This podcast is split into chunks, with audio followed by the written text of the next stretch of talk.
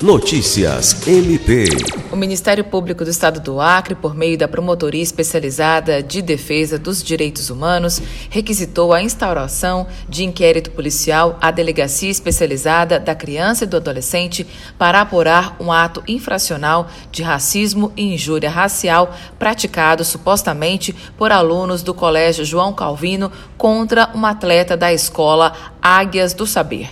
O caso ocorreu na última sexta-feira, 26 de maio, durante um jogo de vôlei entre atletas das duas escolas nos Jogos Escolares 2023, realizado no ginásio do Colégio Meta, em Rio Branco.